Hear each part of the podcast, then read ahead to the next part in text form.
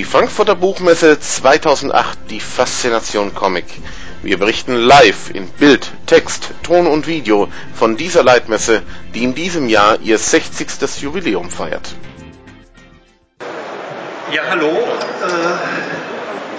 ich glaube, man versteht uns jetzt ganz gut hier. Wir sind hier zusammengekommen jetzt in der nächsten Stunde, um ein wenig über Mickey Mouse zu reden. Mickey Mouse deshalb, weil in einigen Wochen der in Anführungszeichen offizielle 80. Geburtstag von Mickey Mouse gefeiert wird. Und wir wollen das halt, wie gesagt, zum Anlass nehmen, einmal in einer kleinen Runde ein bisschen über diese wahrscheinlich mit populärste, wenn nicht sogar überhaupt populärste Comic- und Trickfilmfigur zu sprechen. Und mit mir hier auf der Bühne sind zwei weitere Vertreter.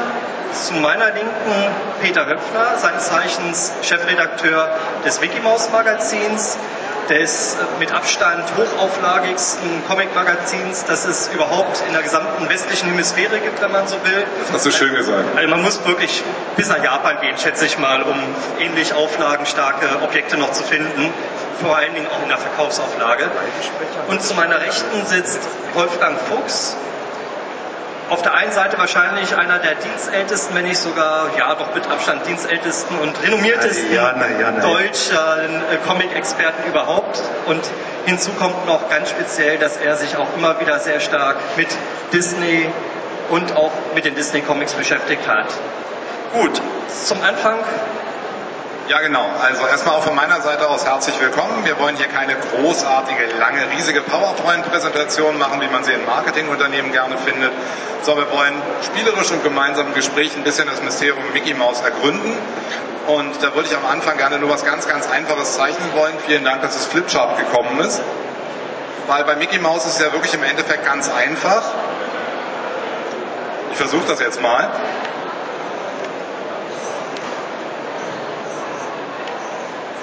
Man braucht ja eigentlich nur drei Kreise zu machen, davon zwei klein, einer groß und irgendwie schreit jeder weltweit sofort los. Das ist die Mickey Mouse. Und was kann eigentlich eine Comicfigur, die jetzt 80 Jahre alt wird, mehr erreichen, als bereits daran erkannt zu werden? Böse Zungen, unter anderem meine Kinder behaupten zwar, das geht bei mir auch leicht, die malen mich dann nämlich so. Aber ich bin immerhin keine Maus und habe es noch nicht so weit gebracht. Ähm, was bei der Mickey Mouse halt relativ gut ist, dass sie sich sozusagen von der Kopfform, und das war das, was Walt Disney am Anfang ja gesagt hat, über die Jahre gar nicht so sehr verändert hat und immer einfach zu zeichnen war. Das heißt, egal wo er die Ohren angesetzt hat beim Kreis, jeder hat sofort erkannt, das ist die Mickey Mouse. Und bevor ich mich jetzt weiter mit Zeichenkünsten blamiere, übergebe ich an den Martin. Ja, wir sind auch ganz froh, dass du uns nicht noch gezeichnet hast, was da passiert wäre. Das lassen wir mal. Jo. Hinter uns sehen wir jetzt auch schon Walt Disney mit der Mickey Mouse. Und zwar so, wie sie ganz am Anfang aussah. Man sieht sie dort vor allen Dingen mit dem Klopfauge, einfach nur eine schwarze Pupille, keine richtigen Augen, wie man sie heute kennt, sondern wirklich die Figur, wie sie ganz am Anfang war, als sie als Trickfigur entstanden ist. Wobei das mit dem Entstehungszeitpunkt ist ein bisschen kniffliger, da würde ich gleich mal dich ins Spiel bringen, weil es gibt nämlich ein, also wir sprechen hier wegen des 80. Geburtstages immer den sogenannten 18. November an, als ist die Filmpremiere Richtig, man ist dazu übergegangen, bei Trickfiguren den ersten, die Erstausstrahlung oder die erst, das erste Zeigen in einem Kino als das Geburtsdatum zu nehmen. Wobei es in Amerika so war, dass die erste, das erste Verwenden eines Films im Kino nicht bedeutet hat, dass der in ganz Amerika gezeigt worden ist, sondern eben nur in diesem Kino. Es gab vor dem 18. November zwei Termine, zu denen schon, oder einen Termin, zu dem schon mal ein anderer Mickey Mouse Film, der dann als dritter ins Kino kam, gezeigt worden war vor Kinovertretern, aber die wollten ihn nicht, weil es noch ein Stummfilm mit Musikbegleitung war, mit einer Kinoorgel. Und Walt Disney hat bei der Gelegenheit gemerkt, also es muss der Ton parallel und gleichzeitig gezeigt werden, also ein Tonfilm.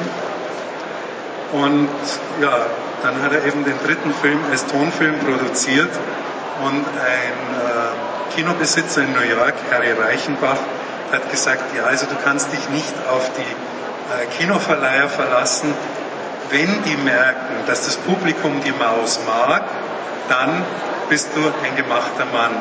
Also hat Disney schweren Herzens dem im Kino erlaubt, den ersten Film, den ersten Tonfilm zu zeigen. Und das, der Gag war, dass nach der Premiere kaum jemand über die Bühnenshow, die zum Film gehört hat, über den Film geredet hat, sondern hauptsächlich über den Trickfilm. Und damit begann die Karriere von Mickey Mouse. Was bemerkenswert ist, ist überhaupt, dass es eine Maus ist. Also auch vorher gab es im Trickfilm fast nur andere Tiere, vor allen Dingen Katzen, finden statt. Und bis heute sind auch die meisten Comicfiguren, wenn sie schon Tiere darstellen, oftmals Katzen. Also denkt man beispielsweise an Garfield, ist ein schönes Beispiel. Oder auch Hunde gibt es eine ganze Reihe, Snoopy etc. Eine Maus, das ist doch relativ außergewöhnlich und äh, umso beachtlicher, dass sich das bis heute so stabilisiert hat. Wie, wie siehst du das? Was ist das Besondere daran, dass wir es hier auch gerade noch mit einer Maus eigentlich auch zu tun haben, die diese große Rolle spielt? Eine Frage, auf die ich nicht vorbereitet bin. Ähm, ich habe ihn vorher aber gelesen gehabt, das muss man dazu sagen. Nein. Ähm, ich finde eine Maus in dem Falle, äh, was Walt Disney damals gesagt hat, als er die Figur ja sozusagen auf einer Bahnfahrt erfand, war ja die Tatsache, dass er auf jeden Fall irgendwas Niedliches haben wollte, was man symbolisieren kann, was nett ist. Und eine Maus ist ja auf jeden Fall eigensinnig, sie ist sehr neugierig und sie ist auch eigenwillig. Und ich denke, da ist die Mickey Maus an sich ja dann erstmal schon wirklich relativ treffend. Und ein Nager hat ja auch den Vorteil, relativ beharrlich zu sein und nicht umsonst feiern wir jetzt 80 Jahre und da kann man sagen, er hat er seiner Gattung alle Ehre gemacht. Es ist ja auch seltsamerweise keine großartigen anderen Mäuse mehr aufgetaucht. Er ist relativ äh, einzigartig geblieben. Ne? Ja, nicht ganz, wenn man berücksichtigt, dass es Tom und Jerry gibt, wo Katze und Maus zusammenspielen. Also es gibt schon noch andere Mäuse. Eek und Meek waren ursprünglich auch Mäuse, wurden dann Menschen. Ähm, aber Walt Disney hat auch vor Mickey Mouse schon Mäuse verwendet und Katzen. Also die Tradition, äh, Mäuse im Trickfilm zu verwenden, ist nicht, hat nicht erst mit Mickey Mouse begonnen. Nein, das ist schon wahr, aber wenn man heute an eine Maus denkt, dann ist das natürlich immer Mickey Mouse. Ja, dann würde ich sagen, dass wir das nächste Bild mal nehmen. Und zwar sehen wir hier jetzt das erste Mal Mickey Mouse als Comic-Held. Denn sehr schnell nach dem Trickfilm, zwei Jahre später, kamen schon die ersten Comics auch auf. Dazu muss man allerdings sagen, dass in den ersten Jahren in Amerika es noch nicht das richtige klassische Comic-Heft gab, so wie wir es heute kennen. Wenn wir heute an Mickey Mouse denken, dann denken wir vor allem an die Mickey Mouse Hefte und an die Comics, die dort stattfanden. Am Anfang gab es insbesondere Zeitungscomics und hier in dem Falle waren es halt auch dann teilweise opulente Sonntagsseiten. Wir haben hier auf der linken Seite eine komplette Seite des Zeichners Floyd Gottfriedson, dem wahrscheinlich mit Abstand bekanntesten und populärsten Mickey Mouse Zeichner. Also bei Donald Duck gibt es halt auch einen großen Zeichner, das ist Karl Barks. Und wenn man so will, der Karl Barks der Mickey Mouse, das ist der Floyd Gottfriedson, der wie viele spätere Zeichner, auch der Mickey Mouse übrigens auch vom Trickfilm kam, der ganz ursprünglich auch beim Trickfilm war. Und die allerersten Comics, die mit Mickey Mouse erschienen, waren sogar von Iwerks, Iwerks äh, gezeichnet und von Walt Disney getextet. Da waren es also auch exakt die gleichen Leute, die die Trickfilme gemacht haben, die die allerersten Comics gezeichnet haben. Aber schon nach einem halben Jahr hat Floyd Gottfriedson das Ruder übernommen und dieses bis in die 70er Jahre beibehalten.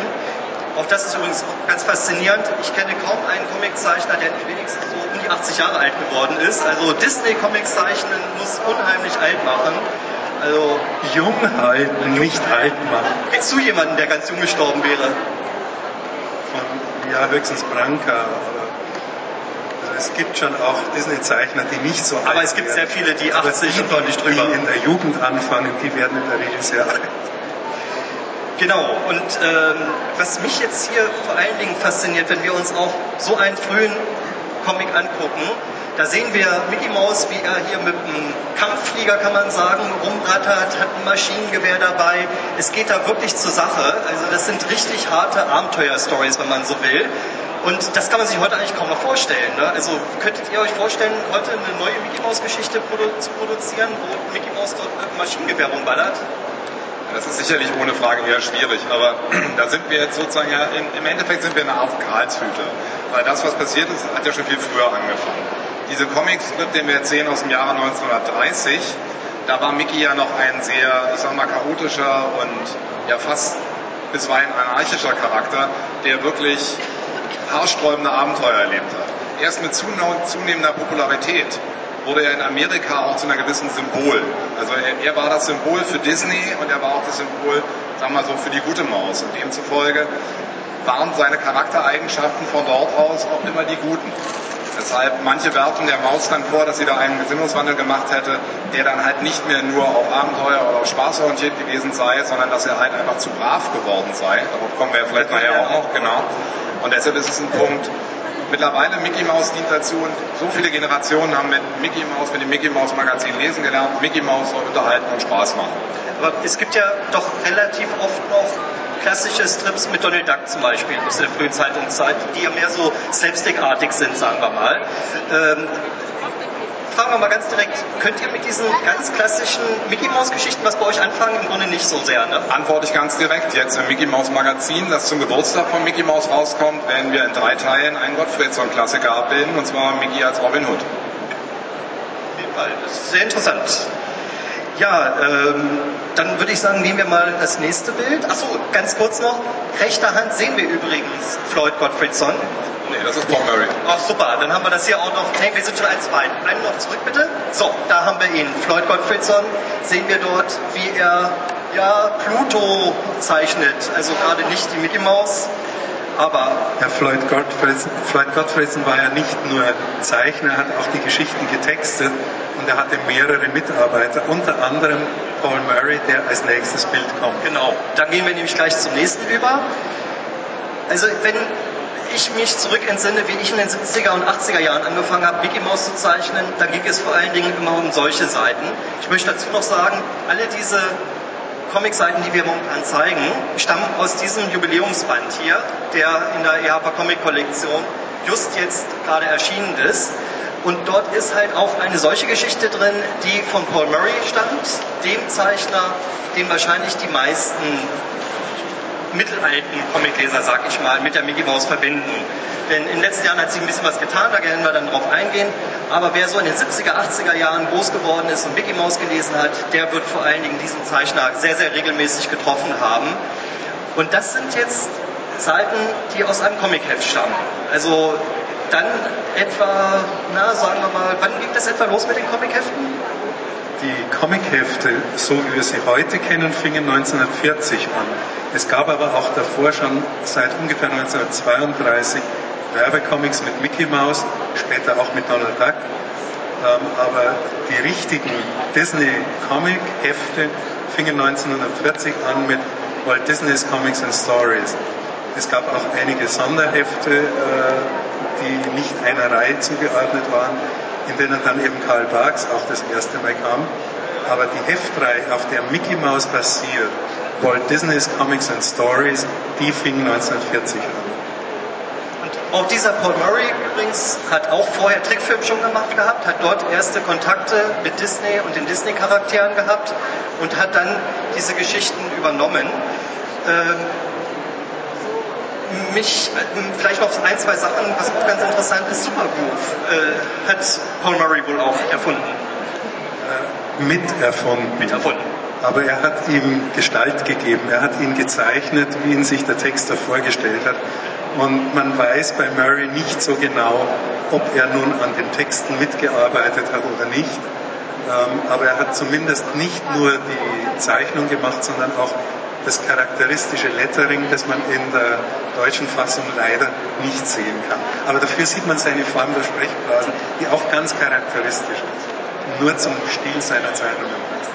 Und in diesen Comicheften kam jetzt diese neue Mickey Mouse, dass sie sich vor allen Dingen etabliert hat, auch vom Stil her, diese etwas äh, ja, zurückhaltendere äh, Mickey Mouse, sagen wir mal. Äh, Schilder mal vielleicht. Ich denke mal, Paul Murray gilt ja gemeinhin so als der Erfinder des äh, Mickey Mouse als Detektiv. Das kann man eigentlich so sagen. Das heißt, er hat Mickey Mouse auf die gute Seite gestellt, der gegen die Bösen gekämpft hat. Und Mickey Mouse ist, wie wir alle wissen, ein brillanter und sehr unterhaltsamer Detektiv. Aber das war schon äh, eine Weiterentwicklung im Gegensatz zu dem Charakter, den er vorher gewesen ist. Zeitgleich denke ich, du kannst mich korrigieren, ähm, setzte er auch in Italien dann langsam aber sicher die Bewegung ein, Mickey Mouse Comics zu zeichnen. Ich glaube, das war so Mitte der 50er Jahre, 56 oder so, als man gemerkt hat, dass das Material, das aus Amerika kam, also wo jetzt in dem Falle halt noch von Gottfriedson oder Murray sprechen, zu Ende ging, äh, wurde in Italien angefangen, unter anderem das ist der Name Romano Scarpa, den sehen wir auch noch wahrscheinlich, wunderbar, der dann ähm, im Wesentlichen dazu beigetragen hat, Mickey eine neue Rolle zu geben. Und da begann dann auch so die erste Basisdiskussion Mickey Mouse in kurzen Hosen, also die klassische rote Hose. Doch, das muss ich jetzt dazu sagen, das passt ganz genau dazu. Und deshalb hier in dem Falle, Paul Murray hat ihn ja schon mit einer langen Hose gezeichnet, hat ihn erwachsener werden lassen und definitiv auch ernster. Was, was in diesem Zusammenhang vielleicht auch nochmal angesprochen werden sollte. Ähm, es gab ja relativ wenig normale Mickey Maus Reihen. Also wir haben Uncle Scrooge, also Onkel Dagobert gehabt, wir haben Donald Duck gehabt. Äh, es gab eigentlich dann gerade in den Comicheften sehr schnell ein deutliches Übergewicht der Duck-Sippe, sag ich mal. Und Mickey Mouse musste sich dem dann irgendwie erwehren. Wie, wie äh, siehst du das? Das hing in Deutschland natürlich damit zusammen, dass man. Ich meine ganz bewusst auch Amerika, also wenn ich mir da die Einzelserien ja, angucke. Ja gut, aber in Deutschland hing es damit zusammen, dass man nur ein Heft hatte. In Amerika gab es viele Heftreihen und da gab es auch viele Mickey Mouse Hefte, auch Mickey Mouse Sonderhefte. Es ist nicht so, dass. Aber die Mickey großen fortlaufenden Reihen gab es eigentlich nicht mit Mickey Mouse, ne? oder? Ja, ich meine, wenn es keine Mickey Mouse Comics gegeben hätte, hätte es keine Paul Murray Comics gegeben. Nein, es, es gab eigene Heftreihen, die zum Teil häufiger erschienen sind als die Donald Duck Hefte in den USA. Äh, aber ich meine, es gab ja auch immer dieses Wechselspiel zwischen Comics und Film und äh, dass äh, Mickey Mouse etwas ruhiger geworden ist und äh, betulicher hing auch mit Walt Disney zusammen, weil der das einfach so wollte und weil er ja lange selbst die Stimme von Mickey Mouse war und irgendwann dann halt das etwas zurücknahm und dann einen anderen Sprecher und äh, auch die Tatsache, dass Mickey dann diese Augen mit Pupillen hat, wie man sie hier sieht, hängt ja äh, mit dem Trickfilm im Wesentlichen zusammen. Ursprünglich waren sie ja schwarz-weiß, da hat es nichts gemacht, dass die Pupille groß und schwarz war. Aber im Farbfilm wäre außen herum so eine groß, außen herum so eine große weiße Fläche. Und damit die Augen nicht so rausstechen, hat man das Gesicht leicht menschlich eingefärbt, so hellrosa und Pupillen reingemacht. Übrigens für ein 1940 äh, für einen Golfausflug, den Disney für seine Mitarbeiter veranstaltet hat. Ja, wir waren eben schon kurz in Deutschland angekommen. Dann gehen wir jetzt einen Schritt weiter und sehen jetzt linker Hand das allererste deutsche Mickey Mouse Heft, wenn man so will. Ich werde das gleich noch ein klein wenig relativieren.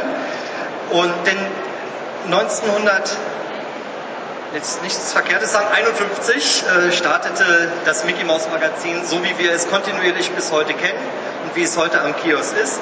Ursprünglich als Monatsmagazin, dann kurzzeitig mal 14-tägig und jetzt seit 50 Jahren praktisch schon wöchentlich.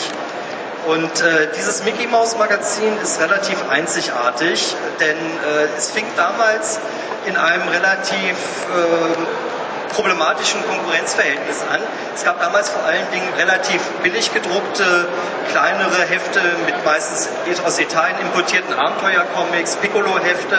Und dieses Mickey Mouse Magazin war aber von Anfang an ein großformatiges Comicheft, das noch dazu recht gut gedruckt war, voll in Farbe gedruckt war und man sagt heute, das hat damals 75 Pfennig gekostet. Das kommt einem heute relativ wenig vor, gerade wenn man es auch noch auf Euro umrechnen würde.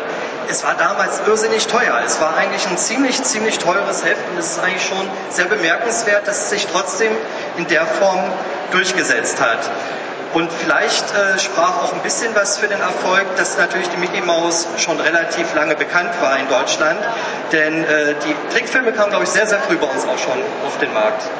Also die ersten Mickey Mouse Trickfilme gab es in Deutschland schon in den 30er Jahren. Und ähm, auch nach dem Krieg kamen sie dann wieder nach Deutschland und äh, ich weiß nicht mehr, ob erst, mein erster Kontakt mit Mickey Mouse mit dem Trickfilm oder mit den Heften war, ich glaube eher mit dem Heft. Aber es gab in München ein Kino, in dem Wochenschauen gezeigt wurden und am Anfang bzw. am Schluss ein Trickfilm. Und bei der Gelegenheit habe ich dann eben auch die bewegte Maus kennengelernt und angefangen, mich für Trickfilme zu interessieren. Also es war auf jeden Fall von Anfang an multimedial der Einsatz der Mickey Mouse auch in Deutschland schon gewesen. Recht interessant ist auch, welcher Verlag eigentlich hinter der Mickey Mouse steckt, denn das ist wie heute noch damals der EHAPA Verlag. Erzähl mal vielleicht ein bisschen über die Hintergründe, denn es ist ja kein klassischer deutscher Verlag. Nein, also der EHAPA Verlag ist ein Teil der Egmont Gruppe. Das heißt, der Egmont Verlag sitzt in Dänemark und ist aus einem ehemaligen Verlag, der Gutenberg Hus hervorgegangen. Gutenberg, klar, Buchdruck, da wusste man schon, wo man war. Und ist mittlerweile ein riesiger Verlag, eine dänische skandinavische Mediengruppe, wozu der Egmont Ehaber Verlag. Dieses Ehaber erklärt sich durch den Namenskürzel. Der Mensch, der früher Egmont gegründet hat, hieß Egmont Harald Petersen und dann hat man das so wie bei Haribo oder auch bei Adidas hat man dann halt die Anfangsbuchstaben genommen und den unglaublich griffigen Namen Ehaber draus gemacht.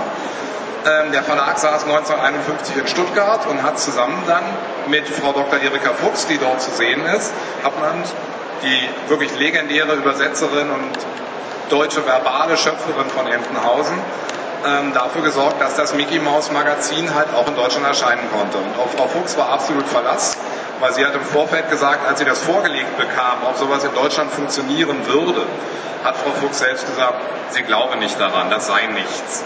Dasselbe hat sie dann ein paar Jahre später auch bei Asterix gesagt. Übrigens, aber ihr Mann hat gemeint, ah, bei der, wenn du da mitarbeitest, hast du auch die Möglichkeit, Kinder positiv zu beeinflussen sprachlich und dann hat sie den Job übernommen. Du aus dem Stegreif das schöne Schiller-Zitat von Tick, Trick und Tack? Äh, wir wollen sein ein einig Volk von Brüdern, in keiner Not uns waschen und Gefahr. Sehr fein. Danke.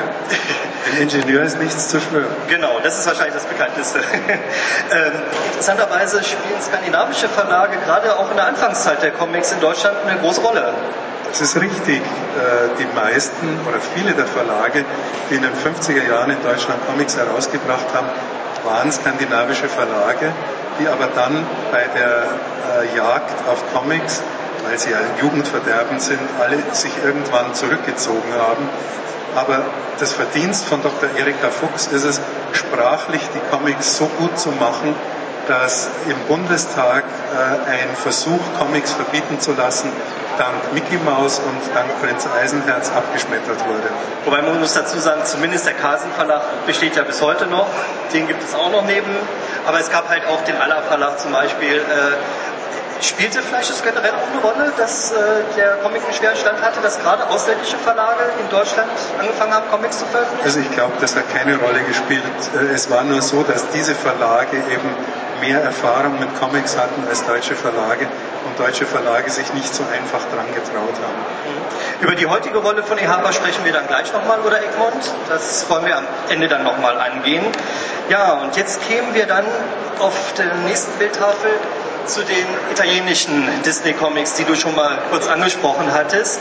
Denn ich habe nachgelesen, es gab tatsächlich sogar schon in den 30er Jahren die ersten in Italien gezeichneten Disney-Comics. Also es ist schon recht faszinierend. Was von Anfang an bemerkenswert ist für mich, wenn man sich anguckt, wie das aussieht, wenn dort Comics in einem Land wie Italien, in einem ganz anderen kulturellen Umfeld auch entstehen, man kann natürlich auch den Comics sofort ansehen, dass sie aus Italien stammen. Also sie haben viel dynamischer, verzerrtere Körper beispielsweise. Ähm, wie, wie, muss man sich das vorstellen bei Disney? War das von vornherein eigentlich allen Ländern freigegeben, ihre eigenen Comics da zu zeichnen und zu machen? Nein, der erste, der außerhalb USA die Erlaubnis hatte, äh, Mickey Mouse zu zeichnen, war ein Engländer, der Mickey Mouse Jahrbücher gezeichnet hat. Und in Italien hat man versucht, eine Zeitschrift zu machen, die Topolino hieß, als kleines Mäuschen. Und das erste oder die ersten Hefte waren eigentlich ohne Erlaubnis von Disney gedruckt. Äh, witzigerweise von einem Neffen von äh, Pedrocchi, von dem Erfinder von äh, Pinocchio. Und der meiner Ansicht nach ist das auch der Grund, weshalb Walt Disneys zweiter Spielfilm Pinocchio war, dass man sich da geeinigt hat ähm, und dass die dann die Rechte bekommen haben, äh, Mickey Mouse Geschichten zu machen. Vor dem Krieg war das alles irgendwie äh, so, dass die ihre eigenen Geschichten zeichnen durften, unter anderem sogar den ersten Filmpartner von Donald wiederbelebt haben. Peter Pig in einer Spionagegeschichte. Und nach dem Krieg hat man halt zunächst dann äh, bei einem Neustart, bei einem, wie es heute heißt, bei einem Relaunch von Topolino äh, zunächst amerikanisches Material genommen, festgestellt, das genügt nicht und dann wieder die Disney-Erlaubnis eingeholt. Der hat einmal eine Geschichte von Scarborough gesehen und hat gesagt, na gut, dürfen Sie. Ähm, vielleicht kannst du ein bisschen eingehen auf die italienischen äh, äh, Disney Comics, die ja bei euch auch in einem recht legendären Magazin oder Taschenbuch besser gesagt veröffentlicht werden seit über 40 Jahren. Ich denke, was absolut bemerkenswert ist, erstmal dazu zu den italienischen Zeichnern, dass die Walt Disney Company selbst ja mittlerweile eigentlich gar keine Comics produziert, außer in Italien selbst. Das heißt, da kann man schon den Stellenwert der dort verzeichneten Künstler sozusagen ablesen. Ähm, das Topolino ist für uns nicht nur eine Inspiration, sondern auch eine sehr wichtige Materialquelle. Romano Scarpa, der dort oben zu sehen ist und der auch diese Mickey Mouse dort gezeichnet hat, ist sozusagen quasi dann der Urvater der italienischen Mickey Mouse. Und es ist auch so ein bisschen die Mickey Mouse in meinem Kopf. So muss die aussehen, so habe ich die auch als junger Mensch dann mal gelesen und das fand ich immer klasse. Und ähm, wir benutzen das Material der Italiener im Wesentlichen für unser lustiges Taschenbuch. Das lustige Taschenbuch ist neben dem Mickey Mouse Magazin der andere Klassiker, erscheint mittlerweile alle vier Wochen, also 13 Mal im Jahr und hat im vergangenen Jahr immer an einem Jubiläum von 40 Jahren gefeiert. Also 40 Jahre lustiges Taschenbuch. Ich denke mal, sind ganz viele Leute hiermit auch aufgewachsen sind. Dafür nehmen wir vorrangig italienisches Material, produzieren aber auch die eine oder andere Geschichte selbst, dann mittlerweile als Egmont Verlag, wie wir es auch fürs Mickey Mouse Magazin tun. Und ähm, das italienische Material zeichnet sich, zeichnete sich im Augenblick, müssen wir da mal ein bisschen abwarten, immer dadurch aus, dass die Geschichten wesentlich länger waren. Das heißt, sie waren auch gar nicht dafür geeignet, in einem Wochenmagazin wie der Mickey Mouse abgedruckt zu werden, weil die Geschichten dort 30 wäre dort eine Kurzgeschichte gewesen. Die Geschichten hatten 50, 60, 80, 90 Seiten. Und da bot sich dann halt für uns einfach auch an, als Verlag zu sagen, wir machen daraus ein Buch, ein lustiges Taschenbuch. Also ich habe mal, äh, man muss beim lustigen Taschenbuch vor allen Dingen auch bedenken, dass die Bände ja dauerhaft lieferbar gehalten werden, immer wieder nachgedruckt werden. Und äh, man kann inzwischen davon ausgehen, dass gerade die frühen Nummern eine höhere Verkaufsauflage haben als heute das normale Mickey Mouse Magazin sogar, wenn man es hochsummiert mit den Nachdrucken. Wie, wie, muss man sich da auch die Leserschaft vorstellen? Es ist, glaube ich, schon eine etwas andere Leserschaft, als man sie beim Mickey Mouse Magazin hat. Ganz klar, das ist eine ganz andere Leserschaft. Also vielleicht dann auch beide Magazine eingegangen. Beim Mickey Mouse Magazin haben wir sozusagen als Verlag, der versucht, diese Magazine zu machen, eine Kernzielgruppe von acht bis zwölf Jahren im Auge.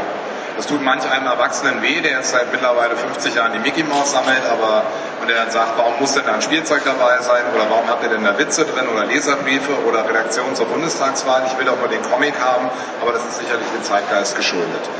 Und beim lustigen Taschenbuch sieht das anders aus. Da haben wir eine ziemlich gesplittete Käuferschicht.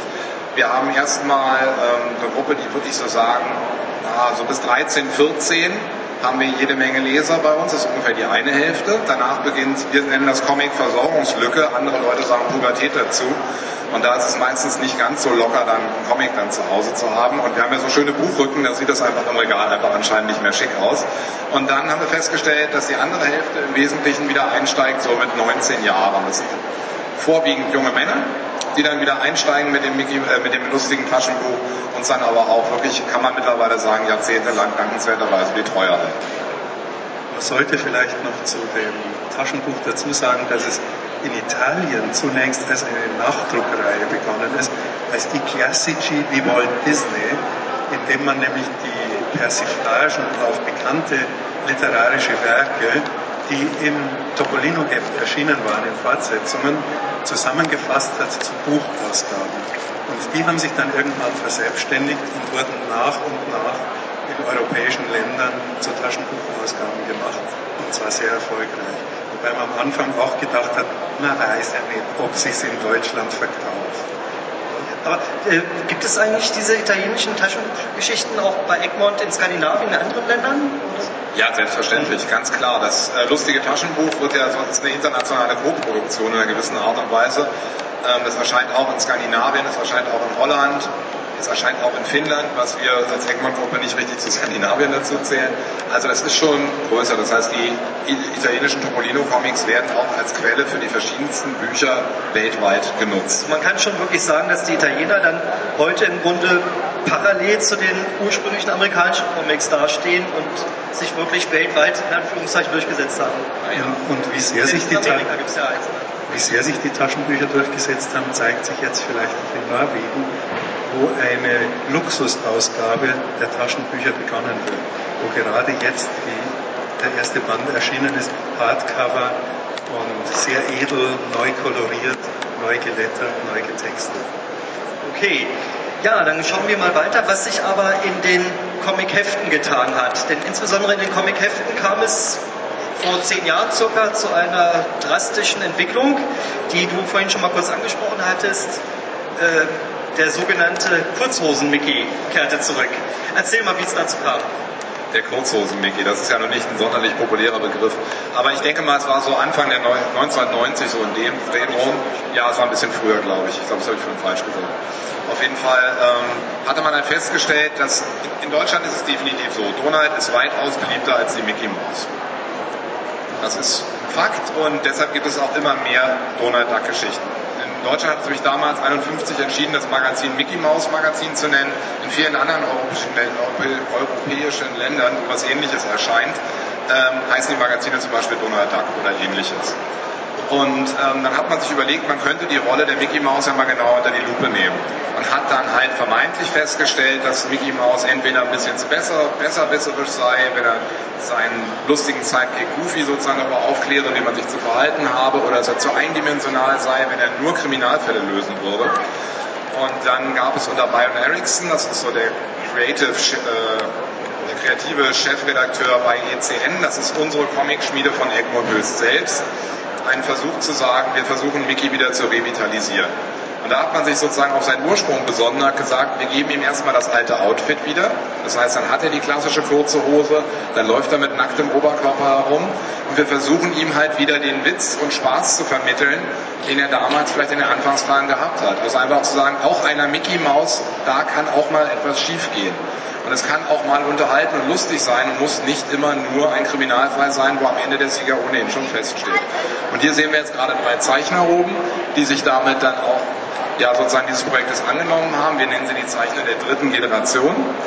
Also nach Floyd Gottfried und Paul Murray wären das jetzt sozusagen die dritte Generation. Das ist Ferioli, den sieht man links, dann oben ist es Noel van Horn und rechts ist es Paco Rodriguez. Da sieht man auch schon, dass wir wirklich internationale Zeichner zusammenarbeiten, die sich dann gesagt haben, wir versuchen dem Mickey eine Verjüngungskur zu geben. Und da kann man sagen, für, das Mickey Mouse Magazin hat das sehr gut funktioniert. Wir fragen regelmäßig Kinder und unsere Leser und haben sogenannte Ratings drauf und dürfen feststellen, dass die Mickey Mouse Geschichten sich wieder einer steigenden Beliebtheit erfreuen. Das Tolle eigentlich ist, ähm, dass wir den Mickey dann halt auch in unterschiedlichen Stilen zeigen können. Das heißt, es tut auch nicht weh, wenn wir einen Klassiker bringen, den wir dann aber auch als Klassiker titulieren. Ein Unterschied ist es ein bisschen zum lustigen Taschenbuch. Auch dort wurde die Mickey Maus dann mit kurzen Hosen und Ähnlichem wieder eingesetzt. Und das hat natürlich Leser, die seit 44 Jahren dabei waren, ein bisschen verstört, weil sie es sehr an den italienischen Strich gewohnt hatten. Und die dann gesagt haben, das ist irgendwie nicht mein Mickey, der da kommt. Und diese, dieses Slapstick-artige, das waren die Leser in der Hinsicht dann einfach nicht gewohnt. Und dann gab es halt eine Diskussion über den sogenannten Kurzhosen-Mickey, der per se von älteren Lesern, sage ich mal, oder naja, älter kann man nicht unbedingt sagen, zumindest nicht von den Kindern per se abgelehnt worden ist auch manchmal, ob man die Geschichte im Vorfeld gar nicht richtig angeguckt hat. Und da entbrand, entbrannte und entbrennt manchmal auch im Internet, kann man das sehr schön verfolgen, richtig Grundsatzdiskussionen, welcher Mickey denn nun der bessere sei oder der schlechtere. Ein bisschen spannend finde ich dabei zu sehen, wir haben in einem lustigen Taschenbuch im Schnitt zwischen neun und ich sag mal 13 Geschichten. Davon ist dann zehnmal Donald über den Daumen.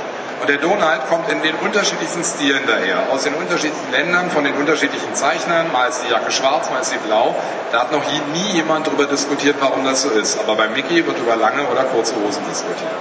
Ähm, ich denke mal, beide haben ihre Daseinsberechtigung und beide vor allen Dingen müssen eins erfüllen. Es ist ziemlich egal, was Mickey Mouse anhat. Die Geschichte muss gut sein, die Geschichte muss spannend sein und die Geschichte muss Spaß machen. Und dann ist es mir persönlich relativ egal, ob er kurz oder lang trägt. Wobei, wenn es jetzt um diese kurze Hose oder die lange Hose geht, streng genommen ist es natürlich bei Donald Duck eigentlich noch seltsamer. Der läuft im Matrosenanzug immer noch rum von Anfang an. Da hat sich eigentlich auch niemand irgendwie Gedanken drüber gemacht, warum hat der nicht was Vernünftiges mal an. Hatte Mickey am Anfang auch einen Matrosenhut, ne? Steamboat Billy. Ja, ähm, aber bei Donald ist es ja so, deswegen trägt er auch keine Schuhe. Denn ich trägt nicht mal eine Hose.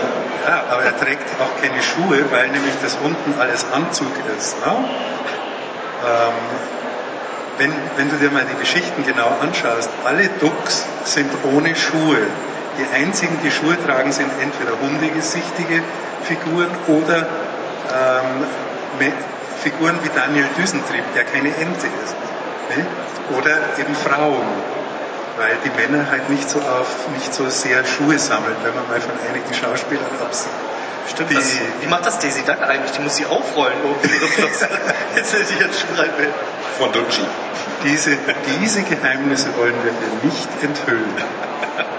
Aber es ist halt wirklich schon interessant. Also wie hast du das wahrgenommen, so als alter Disney-Kenner, als plötzlich die kurze Hose wieder kam? Hast du das begrüßt? Also es hat mich nicht gestört, muss ich sagen, äh, weil Mickey ist als Mickey zu erkennen, ob er nun die kurzen Hosen trägt oder lange. Äh, außerdem eine Wollmütze wäre schwieriger. Wollmütze wäre schwierig. Außerdem ist es ja so, Fix und Foxy tragen ja im Prinzip auch kurze Hosen mit einem Knopf statt mit zweien. Sie haben nur den Hosenträger dazu. Mickey schafft es ohne Hosenträger, die Hose oben zu behalten. Auch interessant. Dafür hat er weiße Handschuhe. Ja gut. Ähm, was, was ich auch faszinierend fand, ist, dass sich sehr renommierte und auch äh, arrivierte Comiczeichner plötzlich für die Mickey Mouse wieder interessierten und praktisch ausschließlich angefangen haben, Mickey Mouse zu zeichnen dann auch. Das hätte man sich, glaube ich, seit Paul Murray so kaum noch vorstellen können. Ja, die Figur ist eben wieder interessanter geworden, dadurch, dass Byron Erickson äh, gesagt hat, er würde gerne zu dem klassischen Mickey äh, Mouse Bild zurückkehren und eben Abenteuergeschichten wiederbringen, die in den 50er Jahren für die Zeitungsstrips mal verboten worden sind, weil King Features, das, der Pressevertrieb, der die Mickey Mouse Strips an amerikanische Zeitungen verteilt, gesagt hat, von jetzt an bitte keine Fortsetzungsgeschichten mehr. Das, weil die Fortsetzungsgeschichten ja von Paul Murray in den Heften kamen. Und gesagt, in den Strips bitte nicht mehr. Und damit war das Schicksal von Mickey in den Strips zumindest weitgehend besiegelt. Er musste Gags machen. Man hat dort sogar aus den Neffen Mack und Muck einen Neffen gemacht. Ähm, und nur in den Heften blieben es zwei. Also es gab da schon auch gewisse Unterschiede, nur also wie gesagt, mich hat es nicht gestört, dass er mal so, mal so ist, weil er eben in den, in den einen Geschichten als seriöser Detektiv auftaucht und in den anderen halt als naiver Abenteurer. Aber es sind eigentlich, wenn man es genau nimmt, zwei verschiedene Mickeys, ne? Also ja, ich meine, wenn du es so willst, dann gibt es auch verschiedene Donalds. Natürlich. Je nachdem, welcher Zeichner. Ich bin, gehe ja immer davon aus, dass die Zeichner quasi die Akteure sind, die äh, die Figur spielen. Deshalb sind die Figuren auch unsterblich, weil sie eben nicht an ein reguläres Leben gebunden sind, sondern sich durch viele Generationen über die Zeichen und Texte fortsetzen und fortführen. Und wenn wir bei den Autoren jetzt sind, dann können wir vielleicht eins nochmal weitergehen. Äh, na, wir sind jetzt halt schon bei der aktuellen Mickey Mouse. Können wir noch eins zurückgehen dann? Äh, nee, einen ruhig weiter. Wenn wir uns jetzt nämlich die Mickey Mouse von heute angucken, dann ist das ja ein äh, Produkt, das ein Magazin, das in einer Koproduktion, wenn man so will, entsteht mit anderen Ländern in Skandinavien. Also von den Inhalten meine ich jetzt, von den Comics her. Erzähl mal, wie, wie kommen die Inhalte in die Mickey Mouse? Ähm, also die Mickey Mouse oder das Mickey Mouse Magazin, wie wir es nennen, weil es mittlerweile so viele verschiedene Inhalte hat, funktioniert in Deutschland autark. Definitiv. Das heißt, wir haben keine Koproduktion mit anderen Ländern dazu. Dazu ist die Mickey Mouse in Anführungszeichen auch hier in Deutschland Gott sei Dank zu groß. Das heißt, wir können das alles alleine machen. Ähm, Im Wesentlichen sieht es so aus, die Mickey Mouse heute besteht aus verschiedenen Teilen. Wir, haben, wir nennen das immer drei Säulen. Das eine ist der Comic, das andere ist das Extra, dieses Spielzeug, was wir drauf haben, und dann natürlich die redaktionellen Inhalte. Beim Comic, und um den geht es hier im Wesentlichen, sieht es so aus, dass wir sozusagen in Deutschland mit der Zusammenarbeit, es gibt Comic-Redakteure, die sich damit beschäftigen, es gibt unsere Übersetzer oder Comic-Experten, ähm, mit dem man sich sozusagen auch äh, berät, was für Comics wir denn gerne haben wollen. Wir bestellen diese Comics bei unserer Comicschmiede, die ich vorhin schon nannte, ECN. Das ist halt in unserem Hauptquartier in Kopenhagen, sitzt Egmont Creative und produziert halt weltweit für Egmont Comics. Da kann es sein, dass ein chilenischer Zeichner namens Vikar dann mit einem meinetwegen finnischen Autoren zusammen eine Geschichte schreibt, die dann halt in aller Herren Länder gedruckt wird. Wir bestellen Geschichten entweder zielgerichtet und sagen, In diesem Jahr wird Mickey 80 überraschenderweise. Wir brauchen eine richtig tolle Geburtstagsgeschichte oder wir sagen ein aktuelles Highlight wie wir haben die Fußball-WM, wir brauchen auf jeden Fall eine Fußballgeschichte oder wir hatten die Bundestagswahl, wo wir gesagt haben, wir hätten ganz gerne die Kandidaten, wenn es geht, im Hintergrund irgendwie. Sie sollen doch von der Physiognomie erkennbar sein, aber wir wollen die auf jeden Fall drin haben.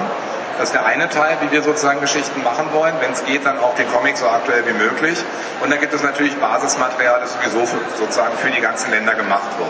Also eine lange Geschichte mit Donald oder eine kurze. Wir haben verschiedene Einseiter, darauf greifen wir zurück. Wir bekommen viermal im Jahr sozusagen von uns bestellt einen Riesenstapel Comics. Das ist dann wirklich bis vor kurzem war es noch ein Riesenstapel schwarz-weiß bedrucktes Papier. Mittlerweile löst man das natürlich auch alles elektronisch. Kommt einmal auf einen Schlag kommen die dann. In dem Fall kommen die jetzt viermal im Jahr. Genau. Und dann werden die halt von uns sozusagen erstmal verteilt, müssen ja auch übersetzt werden, weil sie kommen ja dann aus dem Englischen oder manchmal auch aus dem Holländischen oder aus dem Französischen, wo wir auch äh, bisweilen Geschichten einkaufen. Dann suchen wir den idealen Übersetzer für die ideale Geschichte. Sowas gibt es auch. Also wenn eine Geschichte richtig knallt, dann nehmen wir lieber einen Übersetzer, der sich sozusagen im Wort ein bisschen zurückhält. Wir haben aber auch andere, die wir dann gerne auf eine Geschichte draufsetzen, die salopp gesagt ein wenig lahmer daherkommt. Und dann wird das auf die gesamten Hefte verteilt. Und dann kommt dann auch die Redaktion ins Spiel, weil durch die redaktionellen Inhalte, die wir haben, ist unser Umfang, der immer gleich ist, aber der Anteil des Comics daran variiert. Das heißt, wir haben nicht immer wie früher, dass man sagen kann, wir haben 32 Seiten Comic und ein Cover und Feierabend, sondern heute können es halt sein, dass man mal 27 Seiten drin hat oder 32 und deshalb muss der Comic auch flexibel angepasst werden. Ähm, es gab zumindest immer mal wieder auch vereinzelt deutsche Zeichner, die Donald Duck gezeichnet haben. Ähm, Volker Reiche, Gulbrandsson. Hat es überhaupt jemals einen deutschen Zeichner gegeben, der Mickey Mouse gezeichnet hat? Kennst du da jemanden? Da bin ich jetzt eigentlich auch überfragt. Ulrich Schröder. Der, ja. der hat tatsächlich Mickey Mouse ja. Comic verloren? Ah ja. Ist auch ein recht populärer Bekannter. Ja, richtig, richtig. Der, der hat auf jeden Fall die äh, Geschichte von diesem neuen Mickey Mouse Film, Mickey Monster Maus, hat er. Ah, ja, ja, ja, ja. Ja. Stimmt, auf jeden Fall. Ist auch als Buch erschienen, glaube ich, seinerzeit bei Harper, richtig, der Harper Comic Kollektion. Und er zeichnet auch gerne bei Veranstaltungen, wo es darum geht, wie werden die Disney-Figuren gezeichnet, zeichnet er auch gerne Mickey Mouse. Und er ist auch, glaube ich, soweit ich ihn kenne, daran, ähm, Mickey Mouse Geschichten sich zu überlegen. Ah ja, gibt es denn äh, deutsche Autoren teilweise für die Geschichten? Äh, mitunter ja. Also wir haben ähm, seit, ich weiß gar nicht, wie lange der Kollege schon dabei ist, Joachim Stahl ist sozusagen das Comic-Herz des Mickey Mouse Magazins der sich selber auch an der einen oder anderen Mickey Mouse Geschichte mit Erfolg probiert hat oder der den SV Entenhausen mitgegründet hat, das ist ein Fußballverein, oder die Neffen von Mickey, in dem Fall Mack und Muck zum Beispiel mitspielen. Aktuell haben wir gerade einen Kollegen, der heißt Michael Bregel, der auch für uns tätig ist, der auch schon zwei Mickey Mouse Geschichten geschrieben, eingereicht hat. Und ich glaube, die erste ist vergangene Woche gedruckt worden. Ich bin nicht ganz sicher, oder vor zwei Wochen. Also da kommt was nach, auch aus Deutschland. Interessant. Und ähm, vielleicht nochmal, dass wir aktuell nochmal zu Egmont gehen, du hast es angedeutet, wie international das ist. Äh, es ist ja auch so, dass das Egmont äh, einen Großteil der Welt im Grunde mit Disney Comics heute versorgt. Das kann man definitiv so sagen. Also ich behaupte mal kühn zu sagen, dass Egmont jetzt mittlerweile, auch weil sie die Comics ja selber produzieren, mit anderen Ländern mit der größte Comicproduzent der Welt im Augenblick ist. Aber das liegt dann auch so an, Egmont ist ja nicht nur international verteilt, sondern allein auch national. Das sehen wir hier. Wir haben ja zum Beispiel zwei Produkte. Das eine wird in Berlin gemacht. Das sind die lustigen Taschenbücher oder das Mickey Mouse Magazin, die sogenannte Kiosk-Schiene. Und das andere, die hochwertigen, die schönen Sachen, ähm, die Bücher in dem Falle werden zum Beispiel in Köln gemacht von den Kollegen von ICC VGS. Dann haben wir aber auch noch andere Kollegen, die beschäftigen sich damit, Disney-Bücher direkt an Menschen zu verkaufen. Die sitzen dann wiederum in Stuttgart. Das heißt, der Verlag hat sich wirklich so mit verschiedenen Standorten, nicht nur national, sondern auch international Standbeine geschaffen. Und mittlerweile ist es so, und das ist bisweilen ganz spannend, als ich vor sieben Jahren bei EHPA angefangen habe und dann als Chefredakteur unter anderem bei der Mickey Mouse mitspielen durfte, habe ich mal einen Bericht über meinen Zahnarzt gemacht. Er hat eine Doppelseite zum Thema Kinder putzt euch die Zähne richtig und so funktioniert's. Dann habe ich meinen eigenen Zahnarzt, den ich noch aus Schultagen kannte, porträtiert und dann hat Donald noch Zahnputztipps gegeben. Das war so alles ganz nett. Zwei Jahre später habe ich durch Zufall wieder eine Lieferung ausländischer Mickey-Mäuse bekommen und blätter durch eine Mickey-Maus aus China. Und wer lächelt mir entgegen? Mein Zahnarzt. Und da kann man mit bestem Willen sagen, dass wir mittlerweile international doch angekommen sind. sehr interessant. Wie hast du das so wahrgenommen? Als du angefangen hast, mit Disney Comics sich zu beschäftigen, war das in erster Linie die US-Sachen, nehme ich mal an, ne? Oder? Ja, aber zu der Zeit gab ja, also wie ich die ersten gelesen habe, waren es natürlich amerikanische, aber dann im Laufe der Zeit kam halt auch Italienisches dazu und äh, das war zunächst etwas ungewohnt, aber es war auch interessant, ähm, weil es halt auch eine eigene Welt eröffnet hat und warum sollte man etwas dagegen haben, äh, Disney Comics international äh, zu produzieren, wo sie auch, wo auch die Filme international Erfolg haben. Also es, Mickey Mouse ist eigentlich, wenn man so will, kein rein amerikanisches Phänomen, auch noch nie wirklich gewesen, weil Disney eben immer auch den internationalen Kontakt gesucht hat. Ja, also mittlerweile Mittlerweile kann man ja fast sagen, dass Mickey Mouse in der Form, wie wir sie kennen, also als Comicfigur eher ein europäisches Phänomen geworden ist. Weil womit wir eingestiegen, haben, äh, eingestiegen sind mit den drei Kreisen, in Amerika ist Mickey Mouse halt das Symbol für die Firma, das ist das Brand, das Company-Zeichen. Auf den Vergnügungsparks sieht man vorne im Rasen eingemäht eine Mickey Mouse Kopfform. Da wissen alle, das kommt von Disney, das ist auf jeden Fall sicher, sauber, spannend und auf jeden Fall für die Familie geeignet. Den Comicstrip oder die Comic-Hefte, wie wir sie jetzt hier kennen, das ist eine europäische Geschichte im Wesentlichen. Klar kommen wir jetzt auch mittlerweile nach Asien oder auch in Südamerika, in Brasilien entwickelt sich doch eine relativ starke Disney-Szene, kann man sagen. Aber im Wesentlichen, wie wurde es abfällig gesagt werden, das ist das alte Europa, das sich daran erfreut. Es ist ja sogar so, dass wenn berühmte amerikanische Zeichner wie Don Rosa aktiv werden, dann sind sie das wahrscheinlich über den Großteil ihrer Karriere dann für Egmont zum Beispiel gewesen, jetzt hier in Europa. Also selbst Amerikaner zeichnen dann quasi für die europäischen Disney-Comics in erster Linie und ihre eigenen Comics werden dann rückimportiert in die USA. Unter Umständen sogar rückübersetzt. Ja, dann würde ich sagen, dass wir zum Abschluss vielleicht noch uns noch mal ein wenig diese Produkte hiervon angucken. Wir haben hier oben sehen wir diese Logos. Es gab einmal das mit den 80 Jahren. Es gibt das Happy Birthday Mickey Logo, sehen wir hier gerade. Ja. Und das ist die Nummer 47, die erscheint in... Die erscheint einen Tag vor Mickys Geburtstag am 17. Zwei, drei Wochen dann, ne? Äh, nee, vier Wochen fast noch, ne? Nee, die erscheint, ja, genau, in vier Wochen. Die erscheint genau. am 17. November. Montags ist Mickey Mouse Tag. Das Besondere an diesem Cover, das man dort sieht, ist, dass das ein Kind gemalt hat. Natürlich jetzt nicht in der Form, wie man es da sieht, sondern wir hatten einen großen Zeichenwettbewerb, wo wir Kinder aufgefordert haben, zeichne uns deine Mickey, zeichne uns Geburtstagsglückwünsche. Daraus wurde ein ein Junge ausgewählt, der diese Mickey Maus gemalt hat, die dann von einem Profizeichner umgesetzt wird. Wenn man das dann umblättert, auf der zweiten Seite sieht man auch die Originalzeichnung des Kindes und ganz viele Kinderzeichnungen finden sich dann bei uns auch im Heft. Und wie erwähnt, haben wir dann Comic-Klassiker drin und ein Gewinnspiel und wir, wir feiern Mickey und sein Heft feiert ihn auch. Und ihr feiert es auch in den Taschenbüchern. Es gibt genau. eine Sonderausgabe noch weiter dann. Ui, sehr schön. Ich, also, könnte, ich, ich, könnte sie beschreiben. Nein, auch das lustige Taschenbuch, das man links sieht, das ist die Nummer 383, die am 4. November erscheint, äh, widmet sich dem Jubilar, was in Deutschland gar nicht so, ja, man kann sagen, es ist schon relativ selten, dass man Mickey Mouse auf dem Cover hat. Das vielleicht nochmal so zu der ganzen Geschichte, die wir vorhin hatten. In dem Falle machen wir das aber gerne, haben da zwei Mickey Mouse Geschichten drin, um beide sozusagen Welten zu zeigen. Einmal eine dänisch produzierte und dann haben wir noch einen Klassiker, in dem Falle auch von Scarpa dort drin, der halt in Deutschland noch nie veröffentlicht worden ist. Beim lustigen Taschenbuch finden sich immer nur Erstveröffentlichungen. Das Mickey Mouse Cover sehen wir noch und ich weiß nicht, kommt das auf dem nächsten Chart noch? Da kommt gar nichts mehr, prima. Und ähm, wir haben eine Sonderkollektion aufgelegt. Nachher gibt es vielleicht auch noch ein paar, schauen wir mal. Ähm, eine Geburtstagskassette, die wirklich die besten Geschichten von Mickey Mouse aus dem lustigen Taschenbuch vereint. Jedes Buch hat zwei Erstveröffentlichungen und da schlägt Mickey höchst selbst die aufregendsten Kapitel seiner langen Karriere auf und verrät alles über meine Freunde, meine aufregendsten Abenteuer und seine extremsten Expeditionen. Vielleicht will ich noch abschließend sagen, was das Tolle sicherlich an Mickey Mouse ist, dass hinter dem Mickey Mouse Magazin und dem lustigen Taschenbuch so viele Leute stecken, die dafür sorgen, dass wir so ein Produkt dann im Endeffekt haben.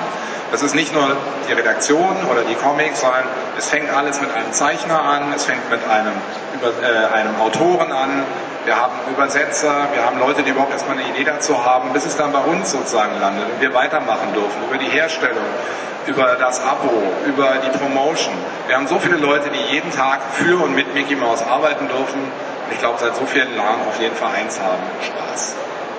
Ja, dann würde ich zum Abschluss noch auf diesen Band eingehen wollen, den ich auch nur wärmstens empfehlen kann. Der ist in der EHPA Comic Kollektion entstanden. Das ist das Label, das klassische Comic-Label, wenn man so will, der Kollegen in Köln von Egmont, äh, auf die er schon einging, die die schönen gebundenen Bücher machen im Verlag. Und hier findet man jeweils eine Geschichte der wahrscheinlich populärsten, wichtigsten Mickey Mouse Zeichner überhaupt. Also eine Gottfriedson-Geschichte ist drin, eine Murray-Geschichte ist drin, Scarpa ist vertreten, aber wir haben auch die neuen Zeichner, die jungen Zeichner wie Van Horn vertreten. Wenn man also einen Querschnitt aller Geschichten mal sehen möchte, die so mit der Mickey Mouse über die Jahrzehnte entstanden sind, kann ich den nur empfehlen, auch mit einem tollen Vorwort. Da habt ihr den Joachim Stahl, den Kollegen, ausgeliehen, scheinbar in Köln. Also von wir, wir reden ja miteinander. Deshalb sitzen wir ja auch zusammen und es ist wirklich ein tolles Buch. Nein, also es ist wirklich sehr, sehr zu empfehlen, auch äh, sehr schön koloriert und gedruckt. Also ein feiner Band, wenn man sich mal mit der Mickey Mouse intensiver beschäftigen will. Ja, dann würde ich mich für wollte ich gerade sagen, also wir kommen dann eigentlich zum Ende unserer Gesprächsrunde und wie eben schon ein bisschen angedeutet, haben wir sowohl hiervon ein paar Bände da und von dem noch ein paar mehr. Ähm, ich würde sagen, ein Großteil der hier Anwesenden könnte zum Zuge kommen. Ich würde im Zweifel allerdings von unten aufsteigen vom Alter her. Aber eben waren noch ein paar Kinder da, die sehe ich jetzt momentan fast. Hm, ah, das ist aber schwierig. Obwohl, man kann es so machen. Also die Kassette kann man ja dann trotzdem mitnehmen, gegebenenfalls. Man kann die ja auch einzeln erwerben dann. Man könnte sich die Kassette kann man, nein, ich meine die Inhalte. Die Inhalte, klar, die Bücher gibt es einzeln. Man könnte sich theoretisch die Kassette, die Kassette nachträglich auch noch auffüllen. Also wir können es ja vielleicht doch machen, dass wir versuchen, jedem was zukommen zu lassen. Ihr macht das schon. Also wenn man jetzt auch die Kassette nur mit einem Band mitnehmen würde, man hätte die Chance, im Zeitschriftenhandel sich die fehlenden Bände dann zu besorgen dann würde ich einfach sagen, kommen Sie und tun Sie. Ach, und auch noch ganz interessant, ich kann Ihnen auch noch dieses Magazin Wieseflink, an dem ich mitarbeite, empfehlen. Da ist übrigens ein sehr schönes Essay über Floyd Gottfriedson vom Comic-Kenner Andreas Signige drin. Kann sich auch noch verteilen, kann, kann man sich ja auch noch holen. Ja, dann möchte ich mich bedanken, vor allen Dingen natürlich bei meinen Gesprächspartnern. Wir danken dir. Und bei Wir danken dir. Super, vielen Dank.